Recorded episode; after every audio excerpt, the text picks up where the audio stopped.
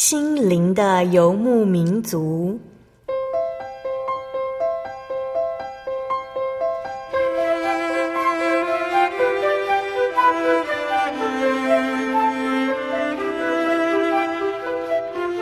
在这个谁都不管谁的后现代社会里，每个人的心灵都是游牧民族。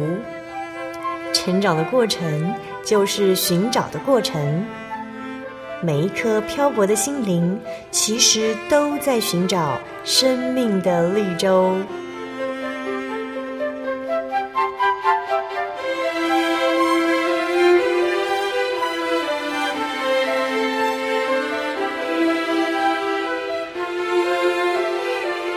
本节目由真耶稣教会台湾总会制作，欢迎收听。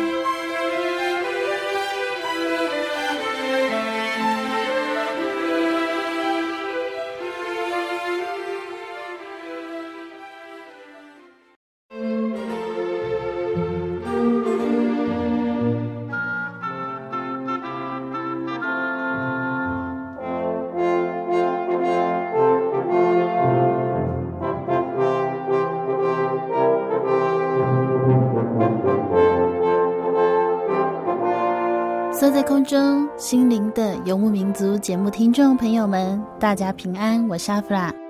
今天播出七百三十三集《小人物悲喜》，早早保得你的慈爱。我们专访到的是真耶稣教会台湾总会的传道人魏肥利传道。在魏传道的童年，那是早期的台湾人，他曾经有一段非常幸福、温暖、资源丰富的日子。但好景不长。疼爱他的父亲，因为工作忙碌，生活作息不正常，罹患了肝病。家庭的经济也逐渐走下坡。西医、中医、庙宇偶像，甚至连密医都找了，父亲的状况却日益恶化。直到认识耶稣，他们家有了不一样的改变。在今天访谈开始之前，阿弗拉一样要跟大家先分享好听的诗歌。歌名是《真神之爱》，歌词是这样写的：“真神之爱伟大无穷，口舌笔墨难以形容，高超诸星，深达地狱，长阔高深，世无相同。随当将来世界改换，地位王权过眼云烟，冥顽世人不靠真神，末日苦难呼石求山，神大慈爱终不改变。”广大坚定纯全，向人所显救赎恩典，天使圣徒同赞。纵使诸天当为纸张，地上万金当为笔杆，世上海洋当为墨水，全球文人集合苦干，耗尽智力描写神爱，海洋墨水会干，案卷虽长如天连天，岂能描述完全？啊！神之爱何等丰富，伟大无限无量，永远坚定，永远不变。天使圣徒颂扬，真神之爱伟大无穷，口舌笔墨难以形容，高超诸心，深大地狱。长阔高山，虚无相同。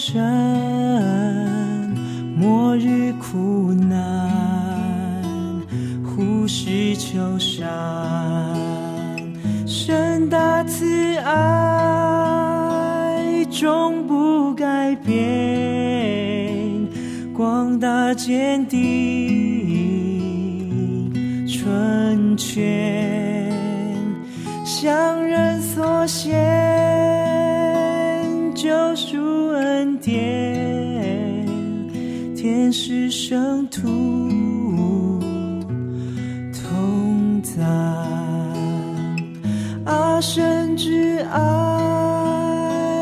何等丰富，伟大无限。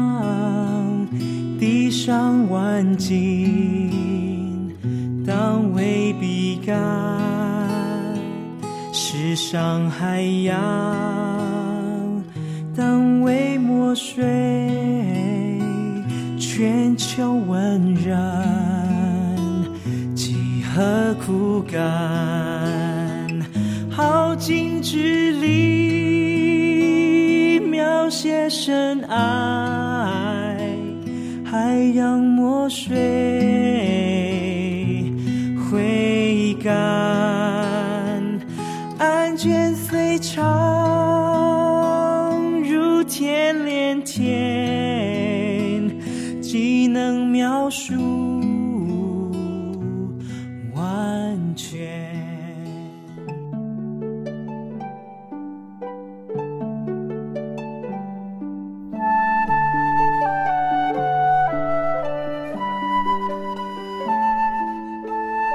在今天我们采访到的是魏斐利传道，先请传道跟大家打个招呼。各位听众，大家好，我是真耶稣教会南台中的注目传道魏斐利。传道从小就是基督徒吗？我小时候大概八岁的时候才受洗。嗯哼哼哼。所以以前的家庭是传统的信仰吗？对。是怎么样的一个信仰状况？还记得吗？小时候的印象？哦，小时候我记得我妈妈。是一个非常虔诚的佛教徒，应该也是跟道教有关系。哎，大部分会到庙里面，或者是啊，像行天宫这一类的比较大的这种寺庙去拜拜。为什么会知道妈妈都去那里？妈妈会带你去吗？嗯，因为小时候我爸爸身体不好，因为工作可能太劳累，加上自己生活习惯哈，就是。有一些不好的嗜好，就是喜欢熬夜赌博，嗯，所以身体搞坏了，嗯，患了严重的肝病，嗯。原先因为家里还有不少的积蓄，那爸爸他会先找比较有名的啊西医，嗯，当时在台北延平北路第一剧场前面有一个啊很有名的这个西医，专门在治肝病的。经过一段时间的治疗，并没有好转，所以在病情没有进步的情况之下，就有人建议啊，可能要找一些中医。那也在中医啊花了不少的钱，也吃了不少的药。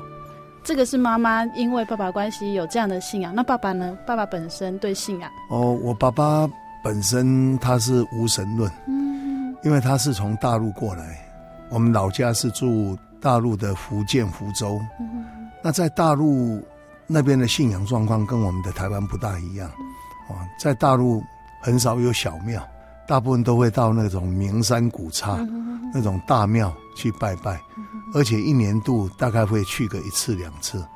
可是我们台湾的庙宇却非常的多，而且啊，只要不平安，哦，我妈妈常常会去求神问佛。刚刚传道有特别提到哈，就是因为爸爸啊、呃、生病的关系，所以妈妈会常常去求神问佛。也提到说，爸爸生病的时候可以找西医，在那个年代就是找好的医生，所以其实传道小时候家庭的经济状况是还不错的。是是。爸爸是从事什么样的工作呢？呃，爸爸是从事皮鞋制造业，因为我爸爸是从大陆福建福州来到台湾。那他原本啊来到台湾的时间大概工作两年，有一些积蓄就要回大陆，但是却碰到大陆国民党政府在大陆退到台湾，那整个大陆就沦陷，所以他也回不去。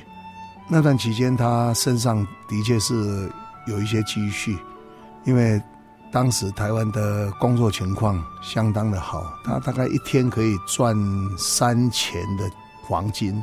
当时的黄金市价是一钱三十六块，那他一天大概可以赚一百块左右，那收入是相当不错。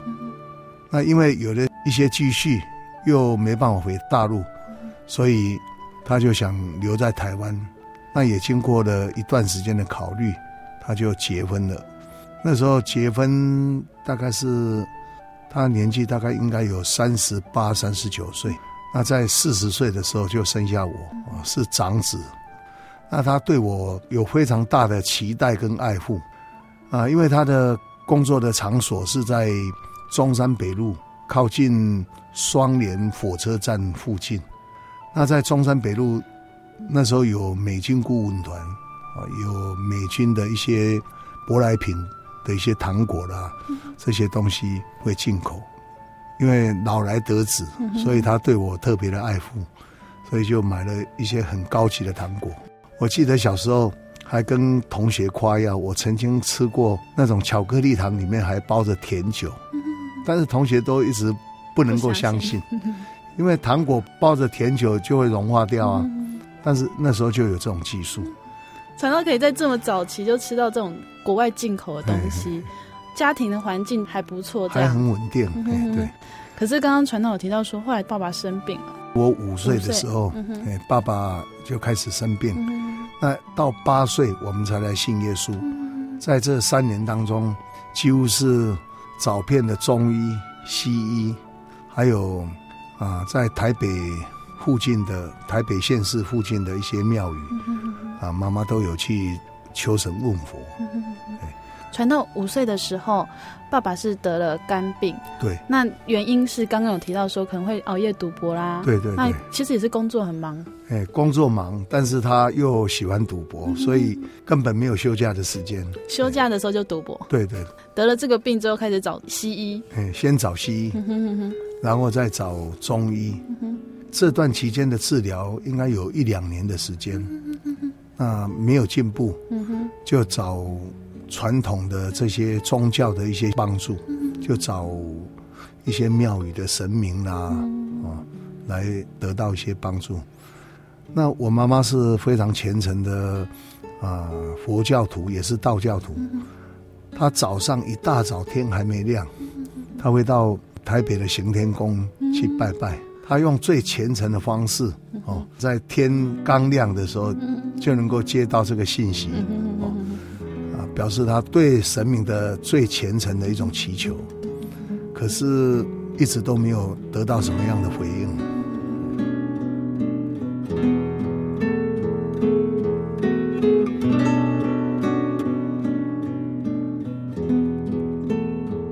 传道听说家人还有去找密医。哦，对，因为当时找了神明也得不到帮助，那有人就会建议找一些很特殊的那种偏方哦，就是秘医他所用的一些偏方。那这些偏方以现在来讲是非常不科学，而且是非常不卫生的东西。啊，我记得小时候妈妈曾经跟我讲过，在爸爸身体最严重的时候，曾经有请哦。就是在啊，这个公墓、这个坟墓，在看管坟墓的这些工人，他们会去啊帮忙捡骨。那捡骨，这个棺材盖上面啊会长一种灵芝哦，以现在来讲是叫灵芝，是红色的啊，它的名称叫做红牡丹。那这种东西是长在那个棺材盖的上面。听说这种啊往生者哦，他生前需要吃了很多的人参，人参所酝酿的那些气啊，会让这个棺材盖会长出这种东西，是一种很特殊的一种秘义的药。那另外一种更不卫生的，就是在捡骨的那个骨瓮啊，台湾话叫做红金安啊，它上面会有盖子。那这个盖子是用两个碗来当盖子，一个是碗朝上，一个是碗朝下。那在天气潮湿的时候，骨头都会吸水分。那当天气比较炎热干燥，这个水分会上升。那它会被啊积存在这个朝上的碗里面，数量不多，但是要收集好几个这种啊骨灰瓮，才能够找到一些这个水。那种东西他们叫啊称它叫做地骨露。一般在凉水滩也有卖地骨露，那种东西是用枸杞的那种根来熬汤的。可是这种地骨露跟那个凉水滩卖的完全不一样。是一种非常不卫生，以现在来讲是不卫生的东西。那为了病要得到医治，连这种这么奇特、这么怪异的这种啊偏方的药都拿来用，但是一直都没有好。所以那时候爸爸要吃这种东西哦。对对。刚刚听到说爸爸是得到肝病，肝病，那是非常严重吗？已经到炎症了吗？他当时的体力已经非常差，大概。坐个五分钟不到十分钟，可能就要躺半天，体力非常不好，而且瘦到皮包骨。那当时我们家里因为那些积蓄的钱用光了，也向一些亲戚朋友借了一些钱，那这些钱也大部分都用光，再也借不到钱了。那爸爸他是一个非常讲信用的人，他想在他离世之前，他要把房子卖掉，然后把欠的钱全部还清。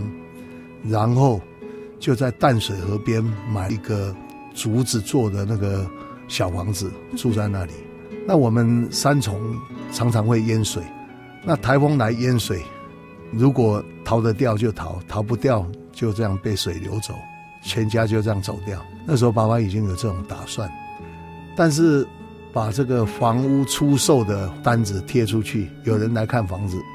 但是见面开门的就是一个皮包骨的病人，有人要来买房子，一看到这种病人，没有人敢买，所以那个房子卖了好久，一直卖不出去。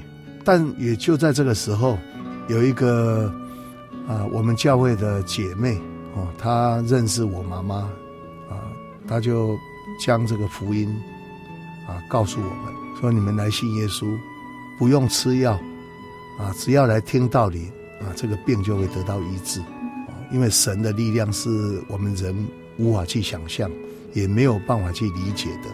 那这也是耶稣的特别恩典。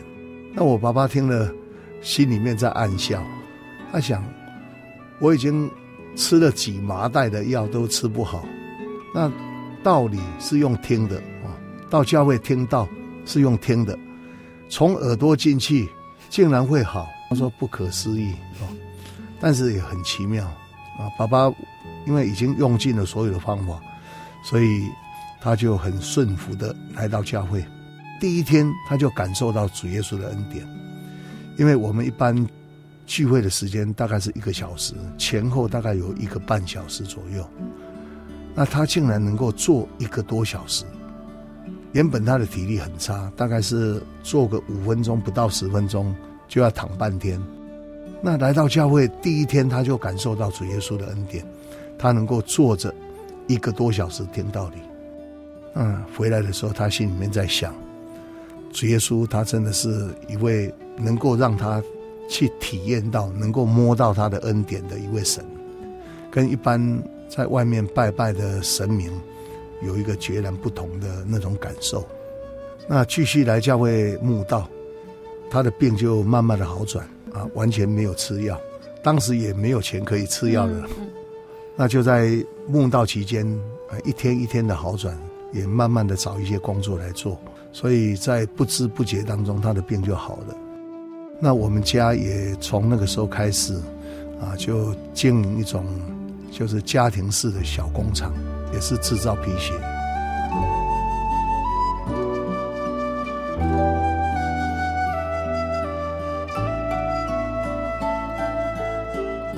传到你们家族，只有你们家姓主吗？嗯，我的伯父是在大陆，嗯、听说我还没出生之前，我的伯父就已经离世了。那剩下我爸爸一个，那他来到台湾根本没有亲戚，家族就真的是爸爸开始。对，就从爸爸开始。我在七岁的时候来教会墓道，跟爸爸一起来。那在八岁那一年，我们就全家受洗。妈妈是想说全家要信主，所以她就跟着信，不然她很虔诚哎。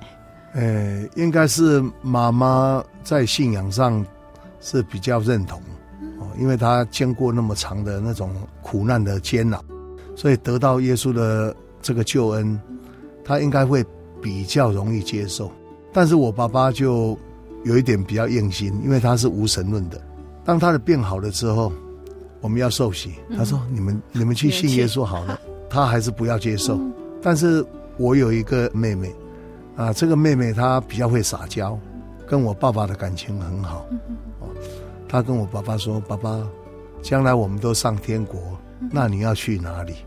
啊，我爸爸听的，那个内心受到感动，他想好，那我们全家一起受洗吧。那时候我们全家就有四个哦，我爸爸妈妈还有我跟我大妹，我们四个一起受洗。那我们信耶稣之后，妈妈还生了两个女儿，就是我的二妹跟三妹啊。我的二妹跟三妹也在出生不久，他们也都受洗了。在信主之后，有什么样？可能身旁很多人都不是基督徒啊，没有信仰耶稣，呃，心里面会有觉得说，哎，我是基督徒，那跟旁边人好像有点格格不入，会这样吗？我在早期信耶稣的人不多，邻居左邻右舍都是传统的拜拜的信仰。那我们家信耶稣，当然会跟左邻右舍有一些在信仰上比较不能够啊共通哦，不能够。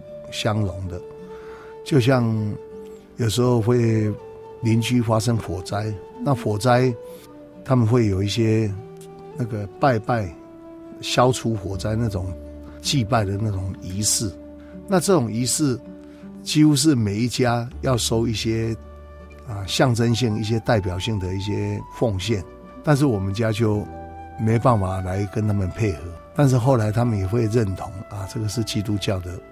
到了我们家就跳过去，哎，是有这种仪式哦。哦，有，真的好像台湾人什么事情都可以跟拜拜扯上关系的感觉。是是，传到你自己在信仰上有什么样的体会呢？因为这本来是爸爸的嘛。对啊，呃，原本这个信仰是因着爸爸生病，我们全家受洗。那最直接的关系是爸爸他在病痛患难当中，他体会到耶稣的恩典。那时候我年纪也还非常的小，只有八岁。那对一个八岁的小孩子，这个信仰要让他成为一辈子的信仰，这是不容易的。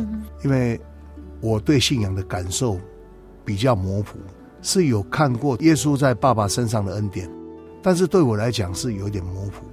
那一直到我二十岁左右，就是要接受国民义务的服兵役。在那时候，我做身体检查，却患了肺结核。那肺结核就不能够当兵，啊，需要有三年的复检。当时的家里经济情况不是很好，因为爸爸做生意被倒闭，那也负了一些债务。那加上爸爸的体质本身不是很好，那时候他的年纪大概已经六十二、六十三岁了。那时候他的体力不好。加上当时也是台湾经过第一次的啊国际性的石油危机，物价上涨。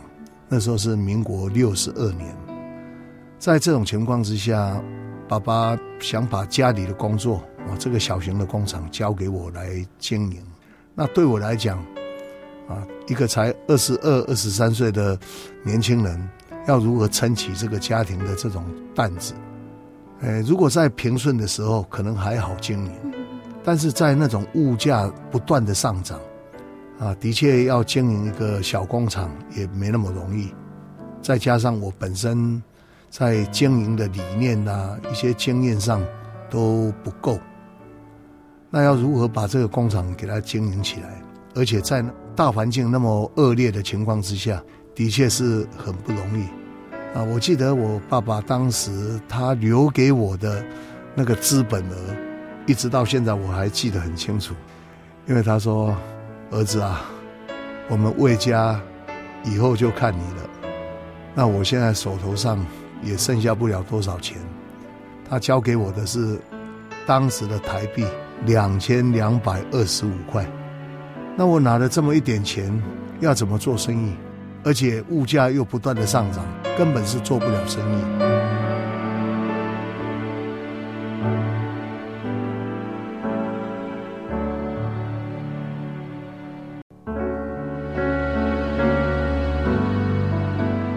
请传道有没有喜欢的诗歌跟我们分享？啊、呃，在这段期间，对我影响最大的一首诗歌是我们的赞美诗两百二十首《火炼金经》，因为在那段熬炼的啊、呃、时段前后，应该大概有八年的时间。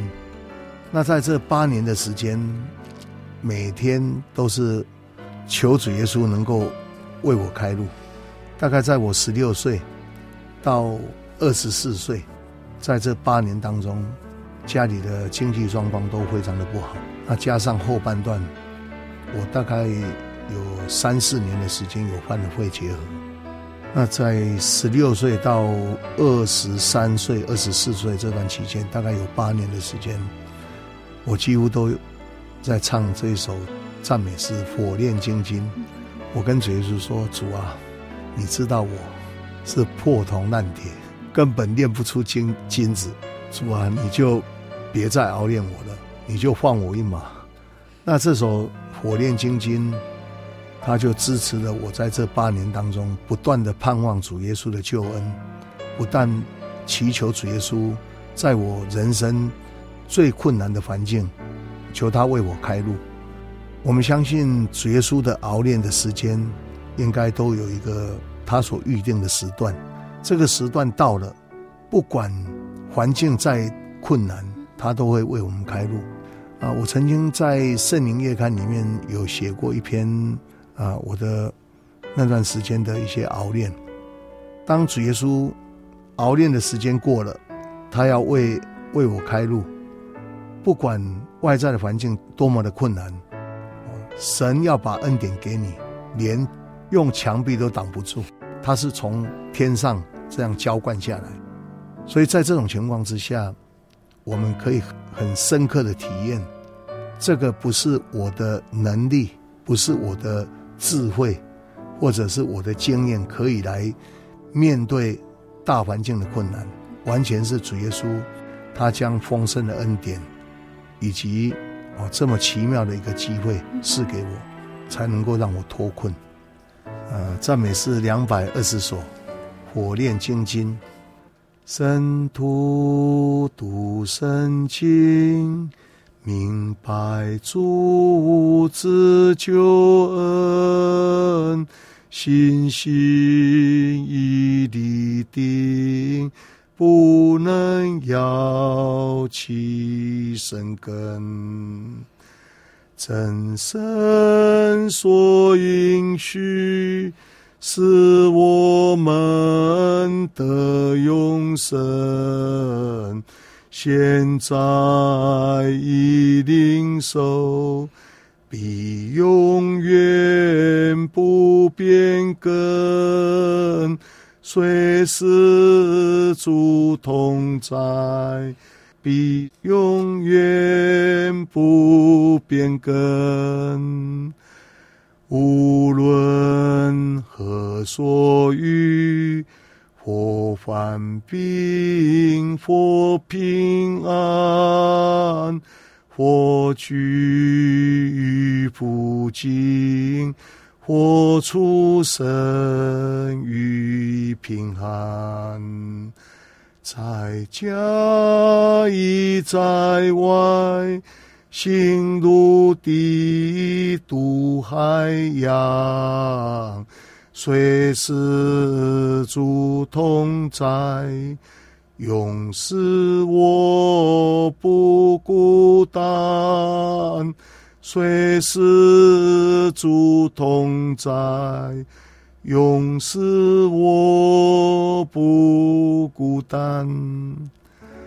啊，在第二节里面。他提到，无论何所遇，或患病，或平安。那这一段跟我当时的情况非常的接近啊，因为在患病当中，而且是处于经济非常贫困当中，或居于附近，或处身于贫寒啊，无论在外或在陆地、海洋，随时都有主的同在。啊，当时我深深相信，在诗歌里面，它里面的片段，就像患病、贫寒，或者在啊这种艰苦里、艰困里面，只要有主耶稣跟我同在，啊，我就不会孤单，能够得到他的帮助，能够度过这个难关。但是什么时候要度过？我一年盼过一年，前后。大概有八年的时间，那主耶稣真的带领我走过了这个困境，所以我的信仰就在那个时候跟主耶稣建立了一个啊无法割舍啊，也是一种非常深刻体验的一种信仰。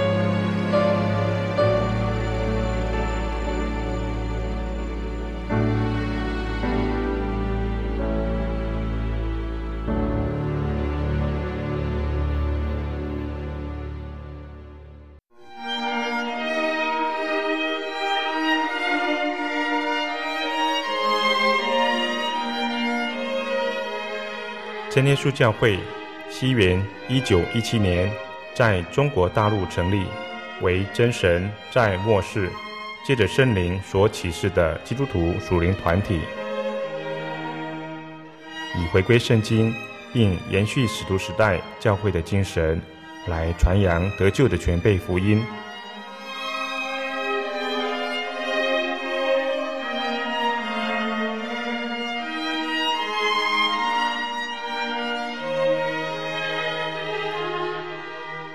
初期的传道工人，在圣灵的带领下，以真理和神迹奇事的彰显，来证实所传的福音，以能亲近耶稣，得着救恩。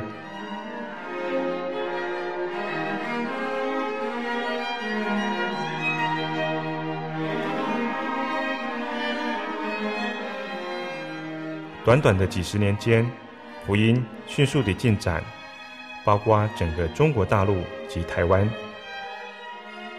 直到今日，福音也传达全球各地。欢迎您亲临各地真耶稣教会，查考全备的福音，共享生命之恩。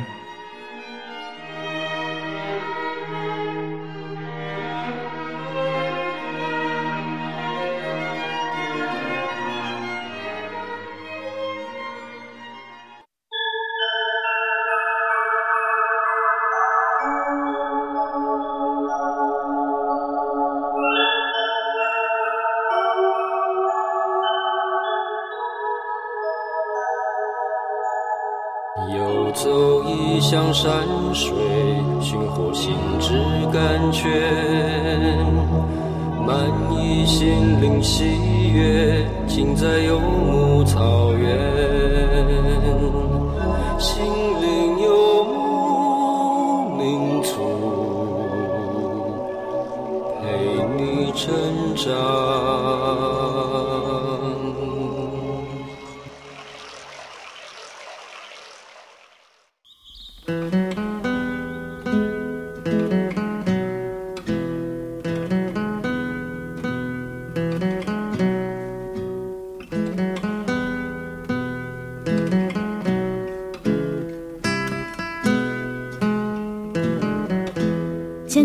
友，欢迎您回到《心灵的游牧民族》节目，我是阿弗拉。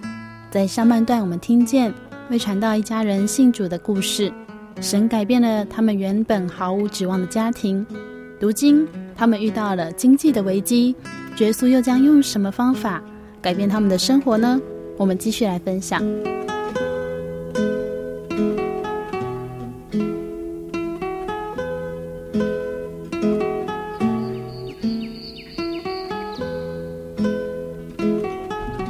就在祷告完啊，跟主耶稣祷告完就出门，想找一些皮革的原料啊，这些啊装盘商跟他们进一些货，但是这些生意人其实都很现实。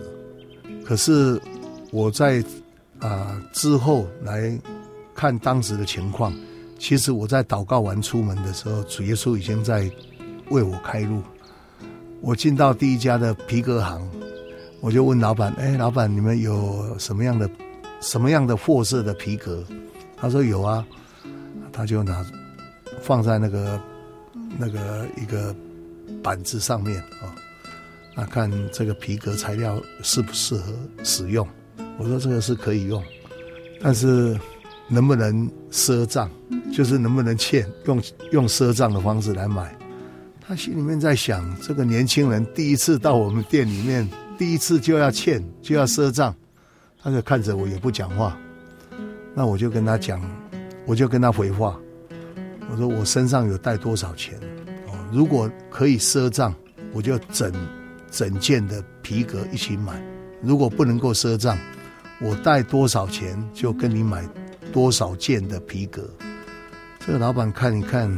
年轻人讲话口气还蛮合理的哈，他想要考验我的信用程度。他说：“我明天把货送到你们家，哦你就写个住址给我。那我不会跟你算账，你时间到的话，你就把货款送到我的店里。那我就照着这种付信的那种状况，我跟他做交易。当算账的时间，我一定。”准时的把那个货款送到他的店里面。那后来他看，哎，你一个月应该所使用的这个皮革应该不止这么一点吧？我说是啊。那你其他的跟谁拿呢？我就念了几个店那个皮行的那个店名。他说这样子哦，那以后你就不用跟他们拿，你就直接跟我拿就好。我下个月哦一次就送个五件六件的这个。皮革过来，那整个月的这个材料的来源就够了，那我就可以比较放心的来做。可是当时的物价还是上涨的非常严重，并非你想要做就可以赚钱，你做越多可能亏越多。那在这么艰难的环境，要怎么走出来，的确是一个非常大的一个考验。那主耶稣在帮我开了另外一条路，我。到另外一个外销工厂，那这个外销工厂的仓库管理，他跟我是很熟。他说：“哎，老魏，我们这里去年有做了一些，就是政府应该是属国防部哈，他们的伞兵的一一种军用的鞋，有剩下的一些零零碎碎的这个皮革，因为伞兵鞋它的皮的用料比较大，所以它的零碎的部分也比较多。”他说：“你看看这些零碎的东西可可不可以用？那我看了，感觉还可以用，所以就把那些啊这些皮革零碎的东西拿回来做加工处理。那原本一平方尺的皮革，它需要三十块钱。那我买这些零零碎碎的皮革，把这些零碎的再除掉，大概一平方尺。”才六毛钱，所以用六毛钱跟三十块钱做一个比较，我就怎么做就怎么赚。别人不能做，可能做越多亏的越多。但是我的价格跟一般市面上的这个正常货品差了大概有五十倍哦。主耶稣就帮我开的这一条路，哇！我只要啊把货送出去啊，有结余的一些款项，我就买了这些零碎的皮，买了一大堆。我爸爸看到我买这么多的皮，他心里也是为我担心呢、因为我们家住三重，每年都会淹台风，都会淹水。那我买了这么多的皮革，没地方放，都是放在床底下。我们那个床是大通铺，那时候可能买了几吨、几吨的这些零碎的皮。我爸爸看得头很痛，孩子啊，我们三重每年台风都是淹水，你买这么多的皮，泡的水很重啊，我们怎么把它拉出来？怎么把它清除掉？但是我都没有把它放在心上，就是尽量的买，有钱就尽量的买，买了好几吨的这些零碎的皮。第二年我就把这些皮革经过设计，做了一些凉鞋。那也很巧，就在那一年，政府就颁布了一个交通的法令，不管开车或者骑摩托车都要穿凉鞋，别人不能做，我可以拼命的做，怎么做怎么赚。就在第二年。债务全部还清，还有买了一些机器的设备。那主耶稣就在那个时候为我开路，让我能够走出来。在这种困境里面要走出来，的确不是每个人都能够走的。那为什么有遇到那么巧的这个机会？我相信这些都是主耶稣在带路，为我开路。不然以我那时候才二十三岁的年纪。要还那么多的债务，还有在那么艰困的环境，要走出一条一条路，真的是不容易。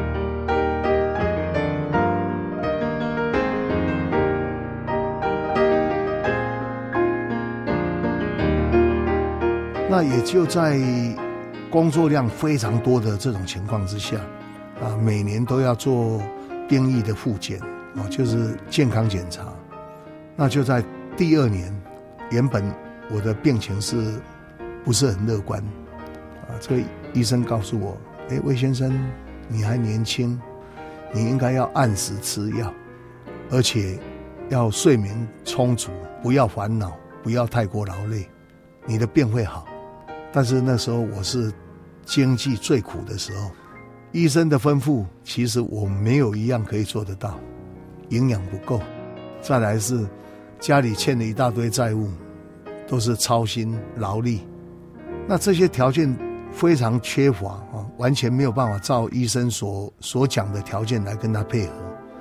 以正常的情况来讲，是病情会越来越严重啊。第一年没有进步，第二年已经是比较严重啊。医生跟我宣布说：“魏先生，你是你目前的。”病情是不稳定，已经成为开放性的肺结核啊。那时候它的名称叫做活动性肺结核，就是那个病情不稳定，会活动，会恶化啊。原本是咳出来痰是黄色的，但是这就在那段期间，咳出来痰有带着血丝，是更严重。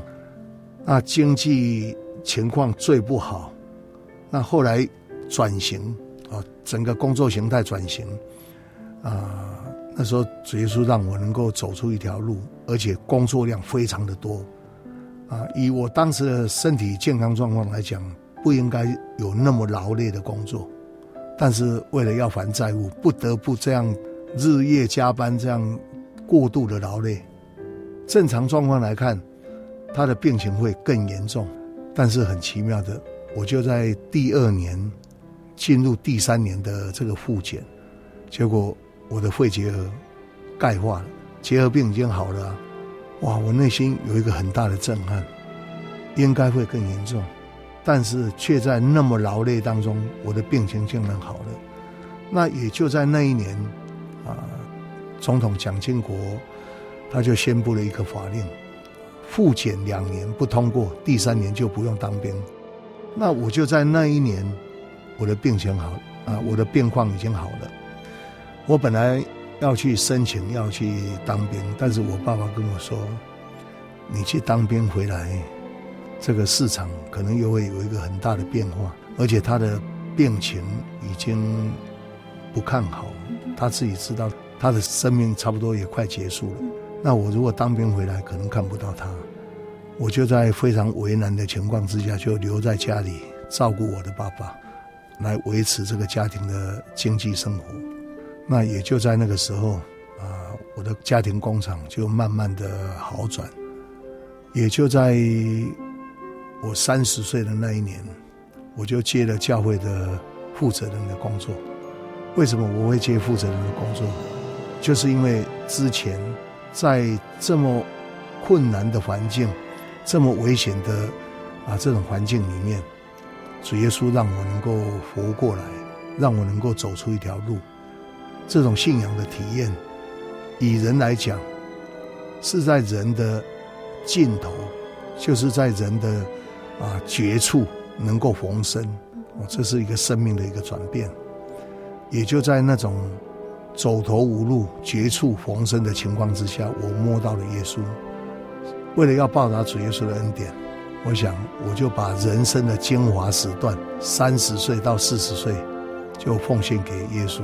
那在教会里面当了负责人十年的时间。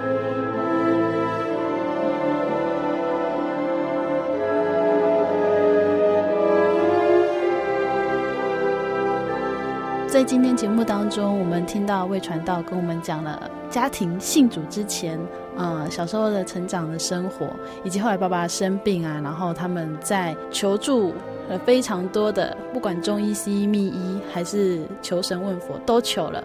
后来在信了真耶稣教会之后，爸爸得到痊愈，他们家才有一个说是一个比较健康，然后比较平安的一个家庭。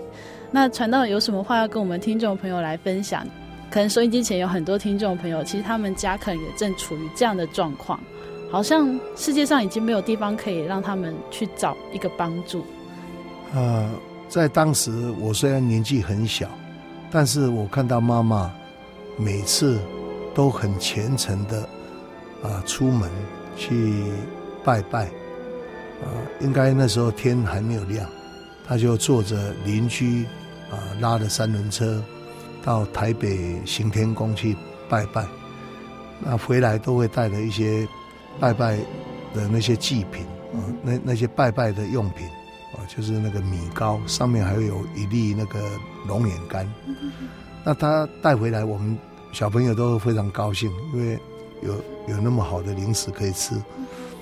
可是我看到妈妈脸都没有笑容，因为他虽然很虔诚的去拜拜。而且有人告诉他哪一个神明比较灵，哦，他都去了，哦，也到了啊，这个基隆有一个叫仙洞，到那边去求那个神水，就是从山洞掉下呃滴下来的水，用瓶子去装，带了很多这种东西，都是用很虔诚的方式去祈求，但是带回来的啊这些东西，我爸爸吃了。用了之后都没有任何的好转，呃，穷就像一只老虎一样哦，人穷势富，经走啊六亲四戚，就是这些亲戚看到我们穷，大家都离开了。原本我们家里爸爸从大陆来到台湾，他的亲戚已经非常非常的少，那台湾妈妈这边的亲戚。以前我们家境好的时候，他们都来会来跟我们周转借钱。但是当爸爸生病了，不能工作了，这些亲戚全部都跑光，躲得远远的。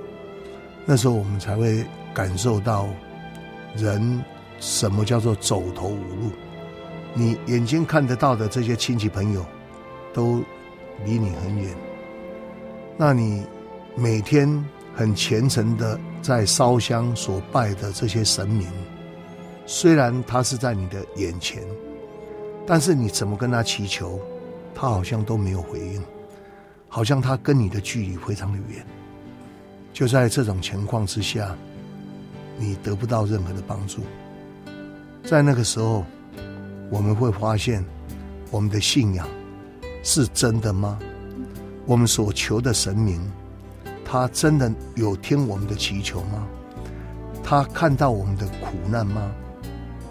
在完全没有回应当中，感谢主，有人把耶稣的福音告诉我们。在那个时候，我们身上根本没有钱，家里已经可以说可以用的钱都用光了。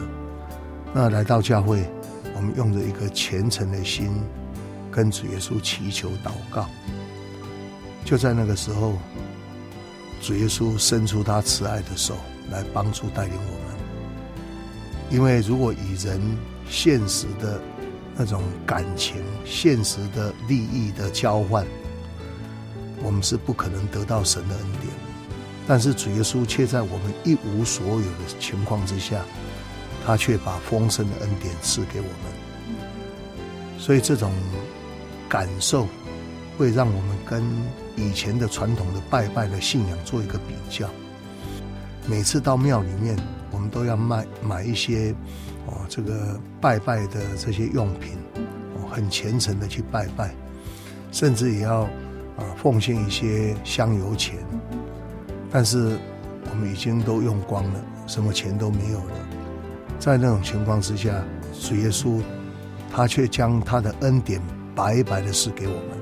哦，这个是我在小时候看到我妈妈在在拜拜。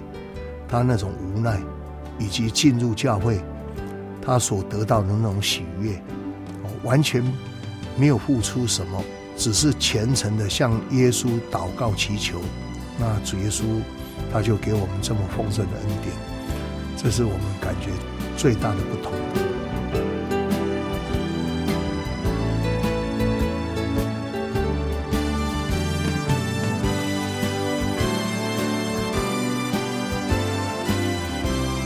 亲爱的听众朋友，在今天节目当中，我们分享了卫传道家庭的信仰故事，还有神在他们家中所赏赐的恩典。下个星期，我们将继续与魏北利传道一起来分享神在他身上的奇妙恩典，以及他为什么会选择成为传道人的生命转折。如果您喜欢今天节目，欢迎您来信与我们分享，也可以来信索取节目 CD、圣经函授课程。来信请寄台中邮政六十六至二十一号信箱，台中邮政六十六至二十一号信箱，传真零四二二四三六九六八。谢谢您收听今天的节目，愿主耶稣赏赐平安喜乐给您和您的家人。我是阿布拉，我们下个星期再见喽。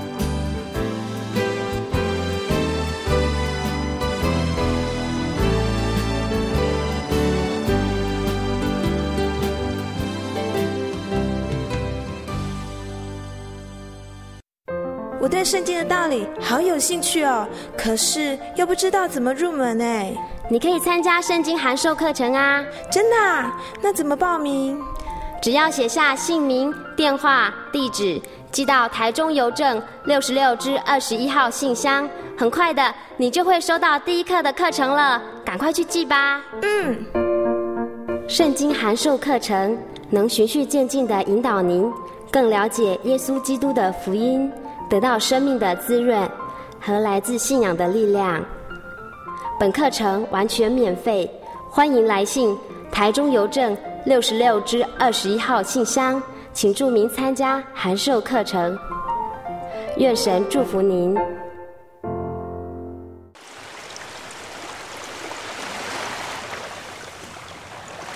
小伟，为什么你们教会的洗礼必须到郊区有河水或是海边的地方呢？哦，因为要在河水或是海边那一种流动的活水受洗，才有赦罪的功效啊！而且这样子才符合圣经的教训和耶稣的示范。嗯，可是洗礼不就是你们基督教会入教的仪式吗？哦，不是的，它不只是仪式，每个人都必须要悔改，信靠耶稣，并且奉主耶稣的名全身受洗，这样才能够有功效的重生哦，并且能够和神重新和好。哦，既然活水洗礼是跟每个人都有关系的，那我希望能够有更多的认识。好啊，你可以到你家附近的真耶稣教会，更深入的查考这方面的道理哦。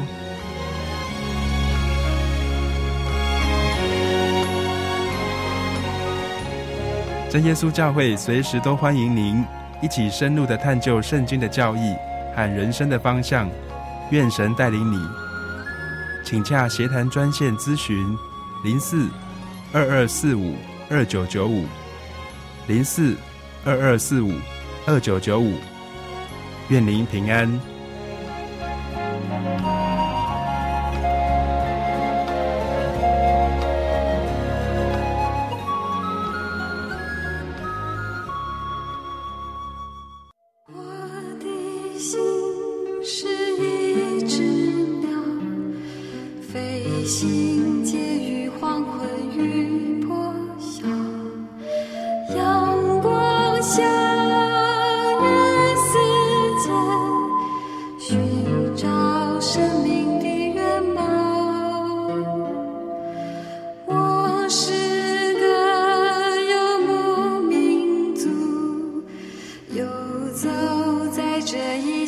的小